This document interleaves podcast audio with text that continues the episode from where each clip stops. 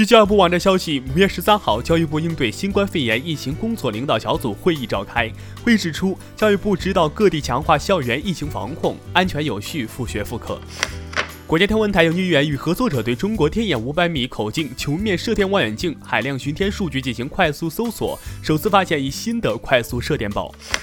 国外排球媒体 w i l y w o r s 评选2010至2020世界女排梦之队，朱婷作为主攻入选。2016至2019海外留洋的三年时间里，朱婷斩获八个冠军和六个 MVP。中国视协发布关于组织第三十届中国电视金鹰奖参评工作的通知，宣布本届金鹰奖增设最佳男演员奖、最佳女演员奖。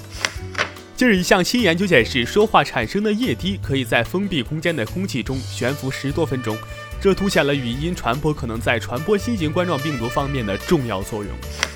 二零二零年五月十四号，深交所发布公告宣布，基亚科技、乐视网股票终止上市。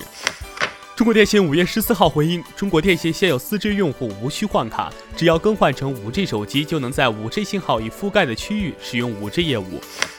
日前，广东省发布通知，明确学费、住宿费均不得跨学年或学期预收，已收取的住宿费，学校在本学期结束前合理退减。